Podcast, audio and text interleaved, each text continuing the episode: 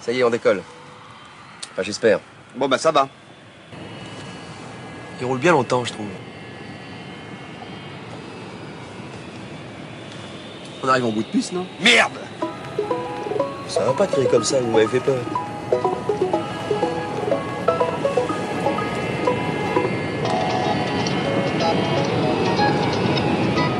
Pourquoi il décolle pas ce putain d'avion? Vous avez remarqué, vous aussi? Y est, on a décollé. Bienvenue sur le podcast de l'Avant-Garde euh, pour cette première saison intitulée L'Esprit de Conquête. Nous sommes à notre studio à Singapour et je suis Sofiane Meghelati, cofondateur de Hack 40 et d'Avant-Garde. J'accueille dans cet épisode Greg Rastoul, euh, fondateur et CEO de la startup UEX. Salut Greg. Salut. Euh, pour commencer, euh, pour te présenter un peu à nos auditeurs, est-ce que tu pourrais euh, nous raconter l'histoire de ta vie, de ta naissance à aujourd'hui en deux minutes D'accord. Euh, en deux minutes. Euh, donc, je m'appelle Grégoire Astoul. Euh, je suis né dans la mairie du 14e à Paris, dans le 14e arrondissement. Et j'ai passé une semaine à Paris. Et après, ma mère m'a emmené au Cameroun, rejoindre mon père qui était en, en, pas en échange, mais en service, où j'ai passé mes deux premières années. Euh, et je suis rentré en France après pendant mes donc huit années suivantes. Et ensuite, euh, je suis arrivé à Singapour. Euh, mon père travaillait à Singapour, donc pour une compagnie d'assurance également. Enfin, en gros, dans l'assurance également. Et j'ai vécu donc pendant pendant sept ans, euh, étant enfant, j'ai fait tout mon lycée français à Singapour. J'ai d'ailleurs rencontré mon meilleur ami, témoin de mariage et qui est mon associé aujourd'hui à Singapour. Euh, j'ai commencé à travailler sur alors, mes premiers stages, c'était en salle de marché sur les produits dérivés d'énergie. Euh, et en fait, je me suis rendu compte que c'était, ça rapportait pas mal d'argent, mais que en fait, c'était pas du tout un, travail d'équipe. Que tu étais très solitaire et moi, j'avais une envie, c'était de travailler ou de construire quelque chose en, en équipe. Donc en fait, euh, quand j'ai cherché une alternance en dernière année d'école de commerce, euh, bah en fait, je me suis orienté d'abord vers le sport parce que je, je faisais beaucoup de funboard quand j'étais enfant, euh, de planche à voile. Je faisais, Ouais. j'étais en championnat de France et, euh, et en fait, je connaissais euh, Nicolas Hénard qui est un euh, qui est maintenant le président de la Fédération française de voile. Et il m'a, je l'ai rencontré au, au tour d'entraînement à l'école nationale de voile. Et en fait, il a cherché, euh, il cherchait des gars euh, pour pro- pour un projet transatlantique euh, en binôme avec un des gars avec qui il avait il a gagné euh, un de ses Jeux olympiques euh, en catamaran. Et en gros, euh, quand j'ai cherché une alternance, il était, il avait fait un MBA à HEC et il était le le patron de Grasse Voie Nord, donc euh, numéro un du courtage français. Et en fait, il m'a proposé de bosser pour lui. Et en fait, j'ai appris énormément à son contact. J'étais une sorte de, on va dire, je vais pas dire euh, directeur de cabinet parce que ça serait trop euh, se raconter, mais c'était plutôt euh, assistant homme à tout faire euh, pour euh, pour ses dossiers, etc. Mais donc j'ai appris tout le processus du courtage d'assurance. Donc j'ai travaillé là-dedans. Et puis ensuite, euh, je suis arrivé au siège au moment où il y a un fonds d'investissement qui a racheté, qui s'appelle Astorg, qui a racheté grâce à Voix. Et je m'occupais d'un projet de clients à faible rémunération avec BCG. Euh, ça m'a pas trop plu la manière dont c'était fait. Et résultat des courses, euh, bah, résultat des courses, j'aurais dit que ça a commencé à me gonfler et j'ai eu du bol parce qu'en fait, euh, la famille Verspiren à ce moment-là, qui a le concurrent direct, m'a embauché euh, pour m'occuper des clients affinitaires. Et j'ai monté un pôle sport. Et de fil en aiguille, euh, bah, on est arrivé, on en parlera peut-être après, mais on a monté la plateforme UX derrière à Singapour, en revenant à Singapour et en montant la boîte directement ici. Donc c'est ce que tu fais à temps plein maintenant. Donc je suis fondateur de UEX maintenant. On a on a lancé il y a ça il y a trois ans et donc on a euh, ouais ouais donc maintenant je suis à 100% même on va dire plutôt à 200%. Voilà et je suis marié à une femme qui euh, travaille euh, chez Decathlon euh, et qui est, qui est géniale et qui on a un petit garçon d'un an et demi qui est né à Singapour également. Voilà. Euh, Est-ce que tu peux me dire pour toi euh, ce que c'est l'esprit de conquête? Euh, en fait, le, le terme conquête me, me plaisait pas. Ouais. Euh, je vais te le dire franchement. Ouais. Euh, J'aime bien la côté exploration et le côté, euh, tu vois, je vais chercher ailleurs. Euh, mais en fait, je voulais, enfin, dans l'esprit de conquête, moi, ce que je vais retenir finalement, c'est la notion de courage. Et euh, t'as un, t'as un mec qui m'inspire beaucoup, qui s'appelle Malek Boukherchi, euh, qui était là à Singapour la semaine dernière, qui est un ultramarathonien de l'extrême et qui te donne une définition du courage. Et le courage, pour lui, c'est la, la, deux choses à la fois. C'est la volonté et la lucidité. Et en fait, la volonté sans la lucidité, bah, finalement, tu, c'est, c'est la témérité. Donc en fait, tu fais un truc, mais t'es, c'est, c'est un peu malade de le faire parce qu'en fait, tu réfléchis pas vraiment à la réaliser. La lucidité tout seul, c'est trop raisonnable et tu fais pas grand chose.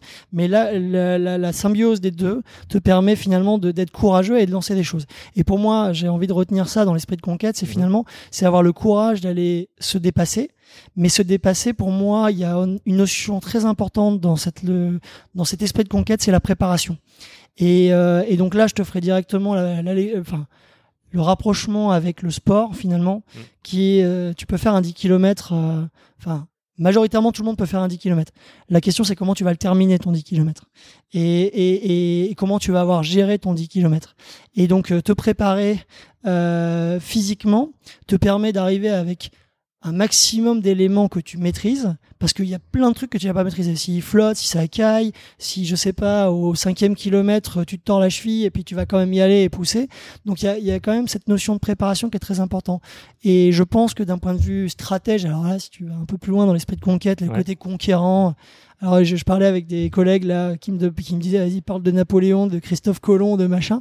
Mais ce qui a un truc, c'est qu'il y a quand même la notion de stratégie. Et la stratégie, c'est la préparation, quoi. C'est comment est-ce que tu prépares aussi et quelle est ta vision. Donc euh, la vision, là, moi, voilà. donc pour moi, cet esprit de conquête, c'est vraiment euh, avoir le courage de faire les choses et préparer pour arriver à ton objectif. Et d'ailleurs, euh, quand on va parler du UX, c'est clairement pour moi euh, ce qu'on a fait. C'était pas du tout un truc complètement. euh, ok, je, je prends mes valises. Il y a plein de mecs qui racontent ça. Moi, j'ai pas juste pris mes valises avec pas d'argent, rien du tout, et je suis arrivé à Singapour comme ça pour lancer le projet. Et comment tu t'es préparé alors? Euh, bah déjà, je savais rien faire parce que moi j'étais, euh, moi j'étais un salarié, hein, donc euh, un salarié par par définition au départ et pas un entrepreneur. hein, c'est l'opposé de l'entrepreneuriat. Euh, après, je pense que dans la liberté que j'ai eue dès le début dans mes projets, dans, dans mes dans mes boulots, quand je te disais directement rattaché donc à un directeur général, ça m'a permis d'avoir cette capacité de liberté parce que personne mouftait quand j'avais le droit de faire un truc parce que c'était directement sponsorisé par le, le DG. Donc j'ai eu cette chance d'être euh, d'être cocooné dès le début et d'avoir une grande gueule dès le démarrage. Euh, et donc euh, ça c'était la force. Comment j'ai préparé ça? Euh, Je pense en écoutant énormément. Et en fait euh, j'ai eu plusieurs mentors à plusieurs étapes de ce projet UEX et c'est donc vraiment alors c'est peut-être c'est avant tout des rencontres mais mais la réalité c'est vraiment ça c'est c'est c'est vraiment des rencontres de personnes qui ont fait les choses avant moi et qui m'ont expliqué ce qu'ils avaient vécu et les problématiques qu'ils avaient vécues à chacune des étapes. Et en fait, c'est vraiment ça qui m'a permis de, de faire les choses. En fait, euh, euh, je sais pas. Donc, je suis parti. Ce qui est difficile pour moi parce que je suis vraiment, je me la raconte un peu, on va dire d'une certaine manière, et j'aime beaucoup euh, dire ce que je pense et pousser mes idées. Mais la réalité, c'est que la règle pour moi qu'on m'a donnée en premier en startup, c'est tu ne sais pas faire et écoute les autres. Et j'ai écouté les autres à chacune des étapes et je me suis accompagné de chacune des personnes.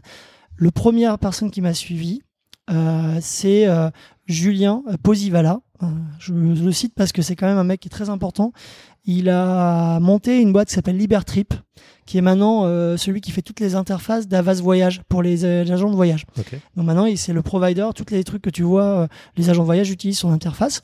Mais son idée, c'était n'importe qui peut devenir agent de voyage. Donc toi, tu fais un voyage, je sais pas, euh, au, euh, au Maroc et tu as eu, t'as mis euh, tous tes trucs dans son application. Tu as évidemment euh, le la connexion avec Amadeus, avec Booking.com, etc.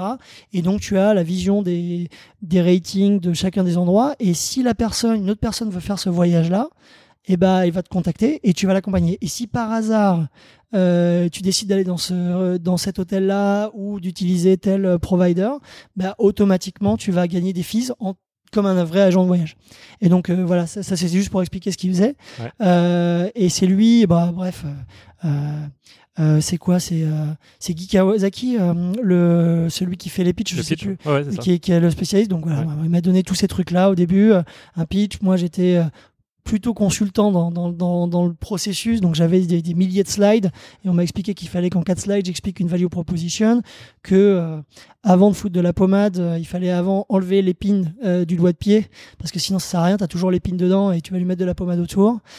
Donc c'est voilà, c'est cet élément-là. Et puis on est arrivé et puis là, on a la chance finalement à Singapour d'avoir une accessibilité de personnes et de fondateurs et de voilà de, de gens qui ont sont successful ou ont des problématiques ou ont créé des boîtes mais voilà et euh, je trouve beaucoup plus de chez les Français on est quand même très euh, tu connais un tel et un tel et là pour le coup tu peux te rencontrer mais si tu ne connais pas une personne en commun euh, globalement t'as pas le t'as pas accès à cette personne quand tu es à Paris ou dans d'autres Ah ouais. villes Ici, c'est quand même différent. et ici, il y a une sorte de communauté qui permet de faire ça. Donc, euh, donc voilà. Donc la préparation c'était ça. Et puis, euh, bah, en fait, moi j'ai voulu accompagner ma femme. euh, donc a eu un poste chez Decathlon, une possibilité de, bouger à Singapour. Euh, j'ai quand même dit à mes investisseurs de l'époque, donc la famille Verspiren, au début, bah, le projet, on va le faire à, on va le faire à Shanghai parce qu'elle avait une possibilité à Shanghai. Je dis ouais non mais c'est génial Shanghai, allez-y, on y va. Puis j'aurais dit non mais en fait c'est Hong Kong parce qu'il y avait une possibilité à Hong Kong. et puis ça s'est terminé à Singapour. Donc voilà, donc tu vois, comme dans la préparation, il y a quand même aussi euh, une adaptation, on va dire, par rapport à Ah, ça. c'est Mais en tout cas, l'idée, c'est d'arriver avec euh, des bases solides et après trois mois de, devant soi pour pouvoir réfléchir s'il y avait vraiment un marché. Mais du coup, ça me pose question, euh, ton, ta définition de la conquête, le courage, que tu as bien, bien expliqué à ta façon. Euh, parce que deux choses. Entre entrepreneurs, souvent, on, se- on se questionne sur euh, ah, qu'est-ce qui te fait tenir, qu'est-ce qui t'a, est-ce que ta mission, euh, le problème que tu résous, te, te motive assez pour te lever tous les matins, etc. Et aussi sur euh, le côté de travailler par intuition. euh, beaucoup tester de choses, etc. Et, euh, et c'est vrai que le côté préparation, je l'entends beaucoup moins euh, parce que bah, ça peut faire le côté tu vois, un peu entreprise, c'est-à-dire on fait un plan qu'on va ensuite déployer, ou ça peut. Ouais. Non, attends, je, je- Ouais, ce, ouais. que, ce que j'ai entendu, ça peut aussi être. Non, mais à trop préparer, à trop étudier, finalement, est-ce qu'on est-ce qu'on a toujours le courage de se lancer une fois qu'on a tous les éléments en main? En fait, euh, ouais, je, vois, je vois ce que tu veux dire. Quand je dis préparer, euh, encore une fois, ce que je t'ai dit, c'est que tu prépares ton corps et tu te prépares psychologiquement et tu te prépares, tu te prépares mentalement à ce que tu vas vivre. Et dans la préparation, tu te prépares à ce que ça se casse la gueule. Et tu te, tu te prépares finalement. Donc, euh, et que tu le finisses pas, tu vois, tu te, tu te prépares à te dire, mais ça va être très dur et, et je vais potentiellement pas le terminer ou je vais pas y arriver. Et, donc après, c'est juste quand tu arrives à Singapour que tu commences le truc.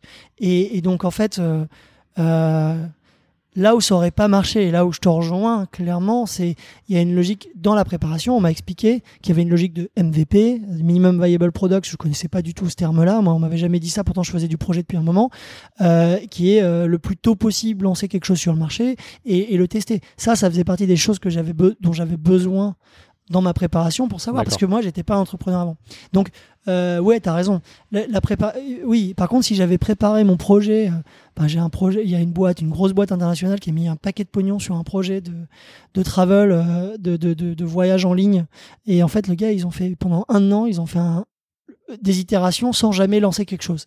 Ça, clairement, on m'avait expliqué, on m'avait donné, tu vois, cet exemple-là en me disant, surtout, tu fais pas ça. Donc, euh, c'était plutôt pour comprendre comment ça marche parce que je savais pas faire. Mais par contre, tu as raison. euh, il faut tester, il faut lancer. Et je crois que c'est l'expérience la plus dure, moi, pour moi, de ma vie, quoi. Enfin, non, euh, moi, non, chichi. La plus dure et la plus. Parce que ça te remet en cause tout le temps. Tu dois systématiquement te dire que bah, tu sais pas et qu'il faut que tu arrêtes de te donner des convictions et qu'il n'y a qu'une personne qui a raison, c'est la personne qui va utiliser ton service. Et ça, c'est à toutes les étapes. Et encore maintenant, c'est super dur parce que quand tu grossis, Ça, bah, des- après, tu as des choses à perdre. T'es t'es pas à ta Bah, première ouais. version où tu que 20 personnes qui vont au pire pas s'en rappeler. Mais tu as quand même maintenant, euh, bah, tu vas nous en parler, hein, de, Ouais, ouais. de, de la croissance du UX. Mais bon, tu as quand même des gens maintenant qui utilisent ton service, qui sont tes clients. Et donc, tu peux pas, comme ça, tester. euh, bah, tu peux tu pas tu tester. prends- tu prends- tu- disons que tu as plus de choses à perdre. Donc Et puis les choix que tu fais, tu vois, euh, sur un partenaire, sur un truc, automatiquement, tu te dis, mais tu te regardes le nombril au lieu de te reposer la question, est-ce que c'est pour ton client? Au début, la seule question, c'était de savoir, euh, est-ce qu'il y aura des clients? Mais s'il y en a, tu te dis, bah non, mais j'en ai maintenant, c'est bon, ça va continuer. Mais en fait, pas nécessairement. Est-ce que Ouais. tu as, développé un peu des, des routines ou des techniques ou avec ton équipe, ton associé, pour, euh, pour se forcer à, à continuer de tester de nouvelles choses, euh, même si vous avez maintenant une croissance, vous essayez de, de déployer? Euh, ouais, alors en fait, euh, tu vois, tu parlais avec mon associé, mais en fait, euh, moi, j'ai découvert un truc, un univers que je ne connaissais pas, mais du tout. Euh, C'était l'univers des, des, des développeurs technologie. Et, et en fait, euh, ben, je trouve qu'on a beaucoup, beaucoup, beaucoup à apprendre à tous les niveaux, métier, marketing, euh, euh, commercial, euh, gouvernance et tout, sur alors, la méthode agile en général, mais la Scrum méthodologie. J'ai découvert ça, c'était des Suédois qui m'ont aidé à développer la première version de la, de la plateforme. Ouais. Et, et en fait, la méthode, en soi de d'agilité et de Scrum méthodologie, c'est une méthode de priorisation et cette priorisation se fait vraiment sur le besoin final client et de le tester le plus rapidement. Donc en fait, toute l'équipe marketing, que ce soit le marketing, que ce soit la tech, que ce soit le commercial, fonctionne par sprint et sprint d'une semaine. Donc en une semaine, bah, l'avantage c'est qu'ils sont obligés de délivrer. Donc tu es obligé de délivrer. Enfin, en une semaine, tu dois, as une démo euh, à chaque fois. Donc il y a une démo par, jour. Donc euh, euh, le mardi, euh, c'est euh, le commercial. Le mercredi, c'est c'est la tech. Et le jeudi, c'est le marketing. Et donc ils doivent montrer ce qu'ils ont délivré la, la semaine d'avant. En termes de résultats, quel était l'objectif, enfin, tu vois. Donc automatiquement, ça t'oblige à créer tout le temps des nouvelles choses et à aller plus loin. Si on revient sur les, premiers pas du UX, la, période early, euh, donc il y a la partie bien sûr comprendre le besoin client, avoir une proposition de valeur. Euh, chez UX, euh, de ce que j'ai vu, c'est la personnalisation de l'assurance, la transparence. Mais bon, une fois que ça c'est validé entre guillemets, il faut aller chercher à, fond, bah, développer sa base de clients.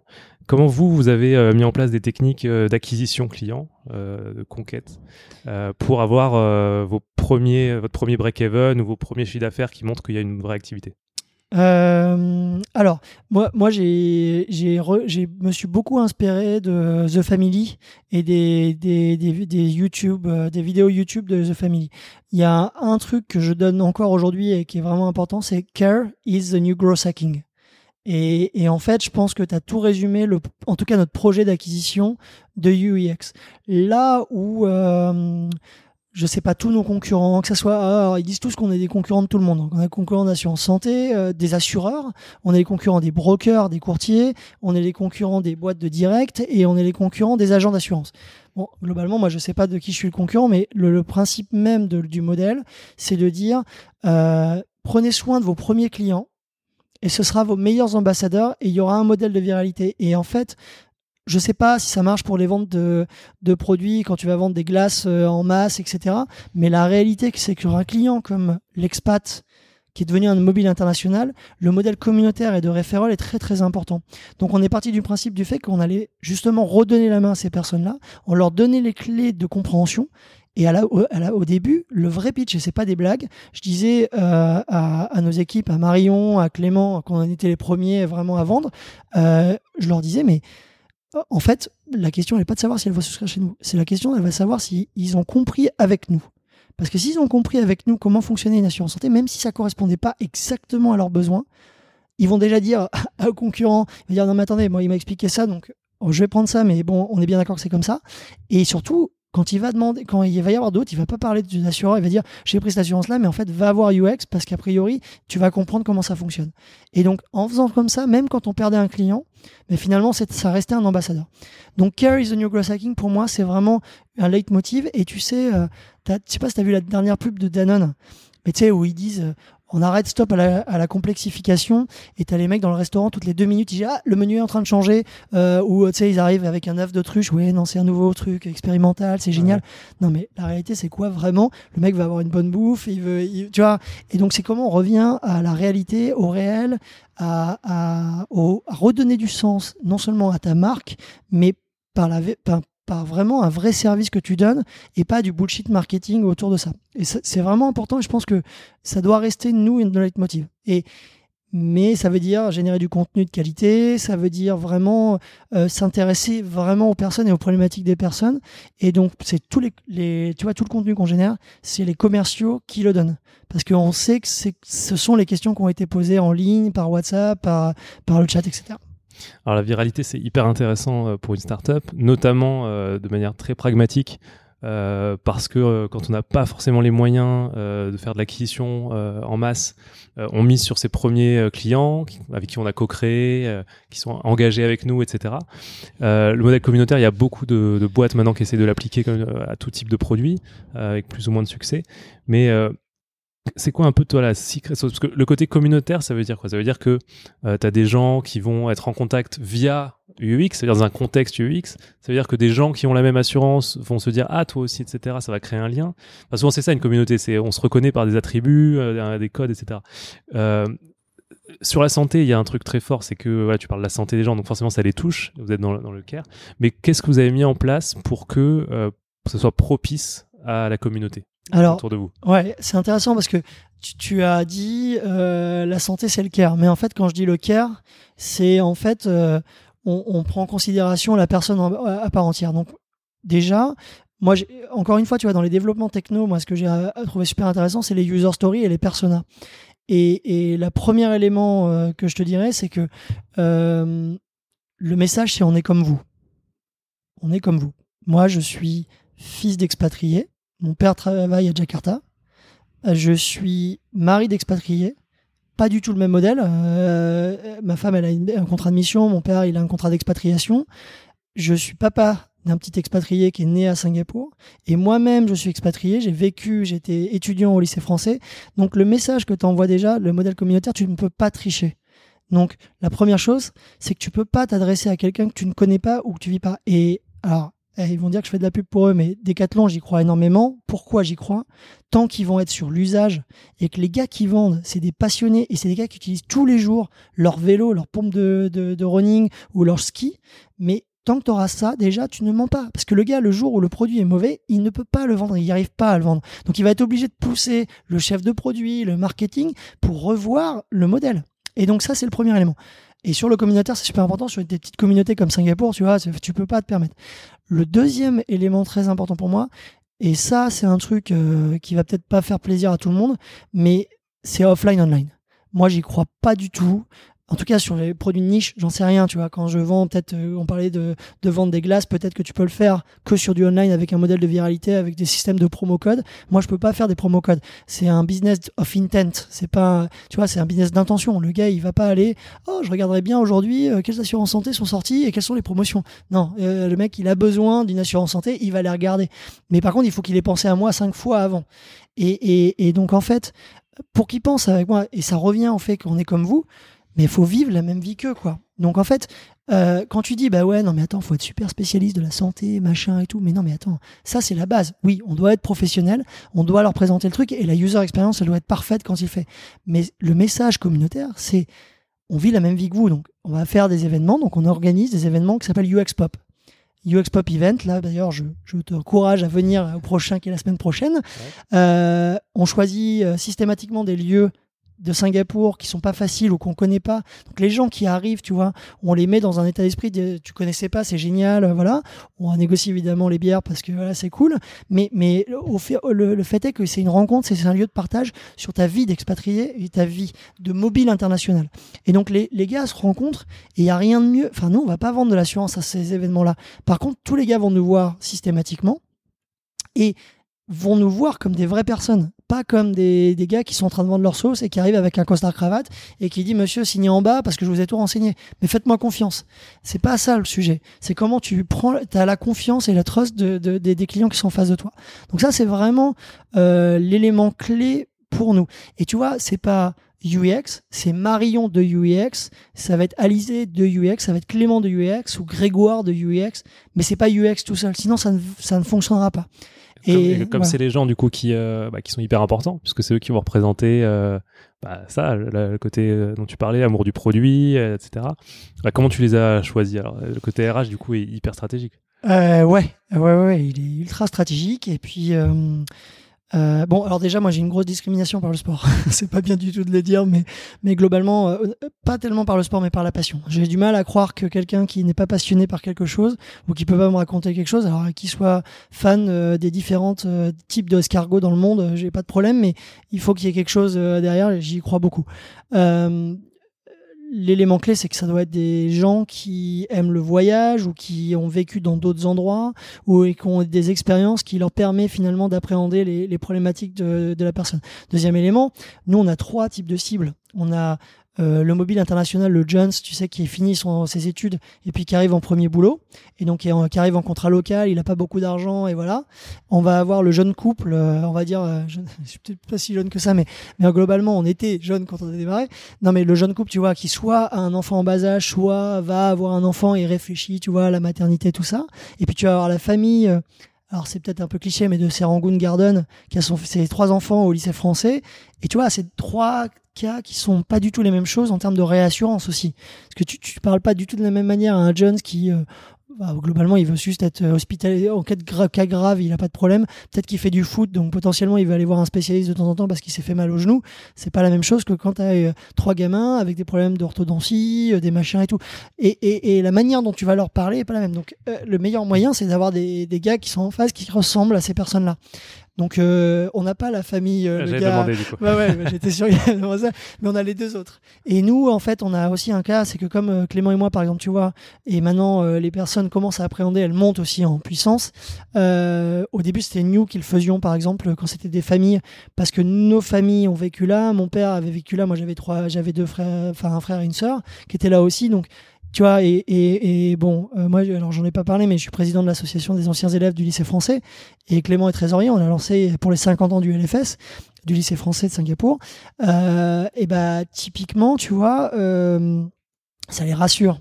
Et, et donc, il y a, donc, même si on n'a pas ce truc-là, on arrive à là-dessus. Mais c'est pas, c'est pas nos plus grosses clientèles. La moyenne d'âge, elle est plutôt 34 ans, tu vois. Ouais. Donc, on est, on n'a pas encore tapé ces, ces clients-là.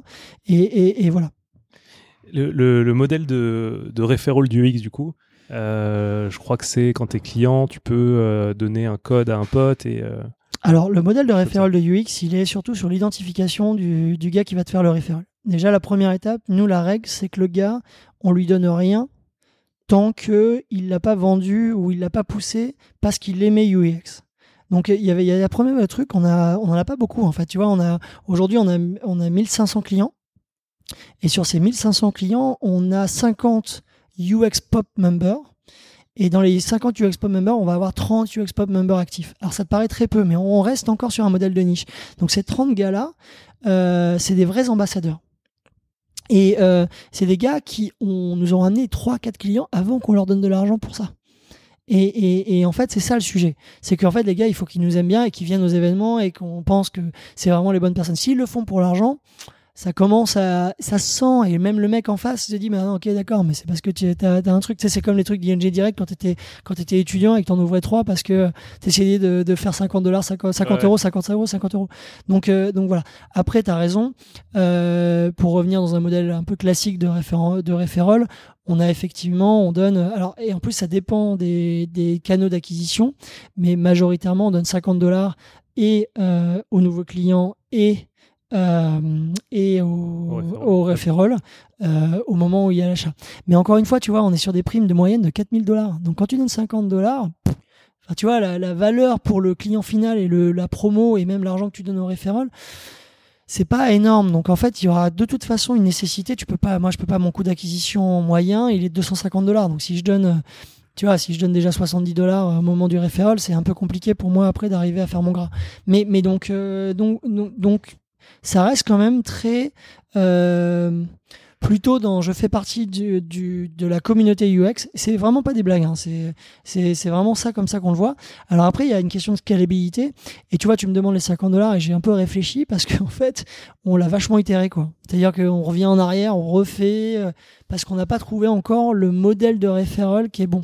Donc la viralité, elle passe plutôt par le partage de nos contenus, euh, tu vois, de bons, de plans, de savoir combien. Est-ce que tu sais combien coûte, euh, par exemple, un rendez-vous chez un ici à Singapour Non, pas du tout. bah, tu vois, donc, euh, bah, globalement, ça peut coûter 300 balles en privé, 300 dollars en privé, et puis ça va te coûter euh, euh, 120 dollars au National Skin Center. Et tu vois, typiquement, donner cet élément-là d'information, c'est vachement plus puissant que euh, de donner euh, 20 dollars de référent là-dessus. Et donc, le partage de ce document-là nous a permis, enfin, tu vois, les coûts des hôpitaux, de les listes, tu vois, genre appendicite, euh, euh, opération chirurgicale, etc., les coûts moyens par hôpitaux ont eu beaucoup plus d'impact en termes de viralité et de partage que euh, de donner, euh, que de donner tu vois, des, des montants. Greg, du coup, on va arriver bientôt sur la fin de l'épisode. Ah Euh, Et donc, c'est, euh, ça passe vite. Euh, Excuse-moi, j'ai- beaucoup parlé. Bah, c'est l'idée. Non, du coup, ça, ça, ça m'interroge. J'ai envie de te, te poser la question. C'est quoi la suite du coup pour pour la conquête du EX Est-ce que donc on sait que là dans la partie expat français, plutôt bien cartonné. Est-ce que ça va aller chercher d'autres communautés? Euh, Est-ce que euh, ça va être d'aller sur d'autres pays? Euh, Là, je crois que vous avez un partenaire assureur qui est AXA. Est-ce que l'idée c'est de bah, diversifier les assurances que vous pouvez proposer euh, Quelle est un peu votre vision et surtout où est-ce que vous voulez aller? Parce que euh, on en parlait, tu parlais de ton associé, euh, ami d'enfance en plus. Euh, J'imagine que vous posez souvent la question de euh, c'est quoi notre, où on veut aller, être sûr que Tous les jours. voilà. Et, et, et donc ça, c'est des questions là qu'on se pose tout le temps et bah, que les gens ont envie de savoir aussi, c'est-à-dire que- la vision du care, mais jusqu'où vous voulez la, la pousser. Quoi. Alors, en fait, euh, on n'a pas du tout parlé de la technologie parce que pour moi, c'est l'outil qui permet de faire la vente et c'est un outil et il faut avoir un produit d'abord pour le mettre dans la technologie. Mais euh, pour moi, la, vraie problématique, enfin, c'est des bons problèmes. Mais aujourd'hui, on a, hum, ok, on a une boîte de retail. Euh, on vend de l'assurance santé, on a une plateforme de distribution d'assurance santé, on a changé la manière dont les gens achetaient de l'assurance ou comprenaient l'assurance et on va aller plus loin là-dessus. Et c'est vraiment le leitmotiv. Et tu vois, quand tu parlais d'esprit de conquête, mon, ma volonté pour moi, c'est vraiment de montrer aux gens que c'est pas si compliqué à comprendre un contrat d'assurance santé et même un contrat d'assurance en général, et qu'en fait, on a fait un espèce d'enfumage euh, permanent depuis des, euh, on va dire même des siècles sur les contrats d'assurance pour justifier du boulot. Euh, mais, mais donc ça c'est le, premier élément. Quant à ça, sur la vision, tu as deux modèles qui, qui, qui peuvent, qui sont potentiellement, pour l'instant, on a testé les deux. Euh, pour l'instant, on va lancer les deux. On a donc UX, la branche de distribution d'assurance santé. Et donc, de ce point de vue-là, euh, on va vendre toujours des produits marque blanche ou des produits d'autres assureurs en mettant en avant euh, les points forts et les points faibles de ces produits-là et en ayant un processus de souscription plus ou moins ou de service plus ou moins élevé. Tu vois, c'est le modèle de Decat qui va commencer par les vélos Between, mais il aura encore les montres Garmin parce qu'il sait pas encore les développer. Bah, c'est un peu la même, euh, c'est un peu la même logique. Donc ça, c'est vendre et en fait, ce contact client est essentiel, tu vois. Et par contre, on a parce que euh, à l'époque euh, de des autres courtiers d'assurance quand je bossais chez eux, il y avait tous les vieux legacy systems et quand je voulais déployer un produit en ligne, c'était extrêmement compliqué parce que ça te coûtait direct 150 000 euros pour développer trois lignes de garantie et un pricing. Et donc en fait le montage de la plateforme, c'est une plateforme avec, alors je ne vais pas te la faire, je vais te la faire courte, mais en gros c'est un back-end avec API complètement APIisé où tu peux intégrer n'importe quel contrat d'assurance ou produit d'assurance de façon générique euh, en deux semaines. Et après, le connecter à une interface, soit tu utilises nos interfaces et donc c'est assez rapide pour le déployer, tu vas adapter quelques deux trois trucs, mais euh, tous les flows sont prêts, notamment en assurance santé. Soit euh, tu vas même pouvoir développer ta propre euh, ta propre interface pour faire ta vente. Donc on vient de créer, et là je te le dis, mais on n'a même pas encore finalisé le branding, mais on a déjà signé des contrats là-dessus. UX Web Service. Alors évidemment c'est UWS, donc tu imagines bien que voilà, bon moi je me suis beaucoup inspiré de façon tout à fait humble euh, d'Amazon Web Service. Ouais. Mais le modèle est le suivant, c'est-à-dire que tu vois, Amazon vend en direct, mais aussi donne ses capacités à d'autres. Et aujourd'hui, l'objectif, c'est ça, c'est comment est-ce que finalement, moi, je vais donner des capacités à l'assureur d'abord d'être capable d'implémenter un produit et de le mettre en ligne très facilement et de façon compréhensible sans qu'il se fasse des digital games ou des machins pour euh, finalement pas vraiment retacher au, toucher au business. Ouais. Donc il faut que le prix soit pas trop cher pour ça. Et moi je suis payé à la transaction derrière ce, et le donner à ses distributeurs pour aussi changer les distributeurs. Et tu vois, quand les courtiers disent qu'on est sur leurs concurrents, quand les agents disent qu'on est leurs concurrents, on n'est pas leurs concurrents. Moi, je veux juste leur donner des outils qui leur permettent demain de vraiment permettre une vraie compréhension de leur métier et qui se concentrent sur leur boulot, qui est très important, qui est le high advisory et le human care, qui est de dire, ben voilà, tes besoins à toi, c'est les 10% restants et c'est tes questions vraiment précises. Tout le reste, t'as compris tout seul. Mais ces 10%-là, c'est important que je te le dise. Tu vois, donc c'est vraiment ça l'élément. Donc UX Web Service, c'est ça. Euh, pour la partie retail, on va ouvrir en Asie. Donc là, on est en train d'ouvrir un produit euh, à, à Hong Kong et on est en train d'ouvrir en Thaïlande et ça va aller très très vite là dans les trois prochains mois parce que finalement, comme je te dis, l'intégration est facile. La question, c'est plutôt comment tu lances. Et on va faire un soft launch. Je te parlais de contenu qualité, on va lancer ça et puis on va voir s'il faut avoir quelqu'un en local ou pas. Mais je pense pas qu'il y en ait nécessité forcément. On va voir les licences, tout ce qui va bien, mais mais voilà. Et sur la partie euh, sur la partie UX Web Service, bah, on a alors ça va pas faire plaisir à notre partenaire principal. Donc je vais déjà citer notre partenaire principal qui est AXA, qui nous a suivi depuis le début, on a le plus gros volume. Mais on a signé avec FWD, qui est un assurant hongkongais euh, plus direct et qui a une vision un peu apaisée justement. Mhm. Donc euh, contrairement à AXA où on a intégré nos produits direct dans la plateforme, ben là on a on s'est con- complètement connecté à l'API de FWD et là on va faire une press release là je pense dans les trois prochaines semaines justement pour lancer le truc parce qu'ils sont très en plus dans la communication et tout. Et on a deux autres assureurs qu'on va implémenter dans la plateforme au moins pour Singapour euh, dans les trois mois à venir. Ça sent la, la press release qui arrive euh, tous les mois là, c'est cool. Bah là c'est cool, ouais, ouais, ouais, c'est cool. Et puis eh bah on a multiplié par deux en janvier, tu vois. Donc on comment bah, on a multiplié par deux notre note de contrat en janvier. Donc on continue à être sur une bonne traîne. Donc en parallèle, on continue à faire notre retail pour vraiment euh, euh, voir qu'est-ce qui va marcher. Je ne sais pas ce qui va marcher. Peut-être qu'on va faire que du direct, nous avec nos propres produits et pas euh, finalement le vendre aux distributeurs parce qu'ils en voudront pas. Je ne sais pas encore. Alors Greg, euh, quelle personne t'inspire euh, le plus l'esprit de conquête et pourquoi? T'as Kylian Jornet, je sais pas si tu connais, qui est un ultra trailer un ultra qui a gagné euh, trois, euh, je sais pas combien de fois l'UTMB et aussi la diagonale des fous. Et euh, donc c'est des distances de 170 km en montagne avec des dénivelés pas possibles. Et donc lui, c'est top parce qu'il il va toujours pousser ses limites. Il avait fait un truc qui s'appelle Summit of the World. Il a fait, il a battu tous les records d'ascension des plus gros sommets du monde euh, en l'espace de deux ans. Donc lui, mais par contre ce que j'aime pas chez lui, c'est euh, le côté un peu euh, très solitaire du truc. Donc je t'ai rajouté son co euh, son co-sponsor, il est sponsorisé par Salomon aussi, et euh, c'est François Daen. Et François Daen, ce que j'aime bien, c'est qu'il a réussi à équilibrer sa vie de famille et, et, et justement euh, cet esprit de conquête. Donc il a aussi gagné la diagonale des fous, machin et tout. Mais lui, alors il a monté euh, son château dans le Beaujolais et il fait son vin. Donc, il, tu vois, il a sa famille, il a des enfants, alors que, tu vois, par exemple, Kylian Jornet, je, peux, je crois que maintenant sa femme est enceinte, mais jusqu'à, voilà, c'est pas du tout la même image. Et le dernier, c'est Malek Boukherchi, que je t'ai dit au début, qui est un ultramarathonien de l'extrême, il est allé faire 142 km au pôle sud. Donc, tu vois, voilà. Donc, c'est un peu de la conquête quand même. C'est clair. Euh, une phrase, soit qui, qui te motive, euh, qui te donne toujours la pêche, qui te rappelle à ton esprit de conquête? C'est la phrase euh, dans les bronzés. Toi comme moi, on peut pas tout miser sur notre physique. Donc si j'ai un conseil à te donner, vas-y fonce sur un malentendu, ça peut marcher. Ah non, oublie que t'as aucune chance. Oublie que t'as aucune chance. Et ça, c'est très important. Et je pense que c'est très philosophique ce que Jean-Claude Duste te, te passe quand, par ce message. Et je pense que si on se le répète, il y a l'humour, il y a le côté camaraderie des bronzés, etc. Et il y a ce côté, euh, oublie que t'as aucune chance, vas-y, euh, fonce, vas-y, c'est bon, quoi. Et tente le truc et puis on verra bien si ça marche.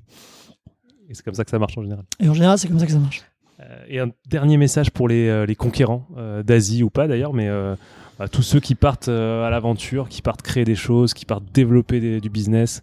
euh, qu'est-ce qui toi, euh, enfin, qu'est-ce que tu voudrais leur partager pour les inspirer un peu? Je leur donnerais un premier conseil, c'est vraiment ne croyez pas que vous avez tout inventé dans votre pays, si c'est des Français. On a beaucoup à apprendre des cultures locales et de la manière dont ils travaillent. Ils travaillent pas du tout de la même manière et c'est énervant parce que c'est très cadré, etc. et que nous on aime bien euh, dépasser, etc. Mais je pense qu'on a beaucoup à s'apporter. Donc, euh, si j'ai un conseil à donner, c'est vraiment euh, travailler en collaboration avec le local et le local dans le sens les équipes locales et les personnes et dans une notion vraiment de tolérance et d'interculturalité. Je pense que c'est vraiment ce qui apportera la force de boîtes de demain qui sont déjà en France mais qui veulent apprendre et développer ailleurs. Euh, Merci Grégoire, euh, ravi de t'avoir eu sur euh, le podcast de l'avant-garde. Merci à toi. Et puis à très bientôt. Merci. révolutionnaire. Quoi. Il faudrait réveiller un peu nos vieux démons. Quoi. Il faudrait se faire entendre un petit peu une bonne fois pour toutes. Quoi. Pour refuser tout ce qui se passe. Quoi. Mais vraiment, vraiment devenir combattant. Quoi. Merci à vous, premiers auditeurs de l'avant-garde. On attend vos feedbacks et suggestions. Et comme à l'avant-garde, on aime beaucoup les décollages, une note de 5 étoiles sur iTunes nous ferait bien plaisir pour promouvoir le podcast. Bonne conquête et à la semaine prochaine.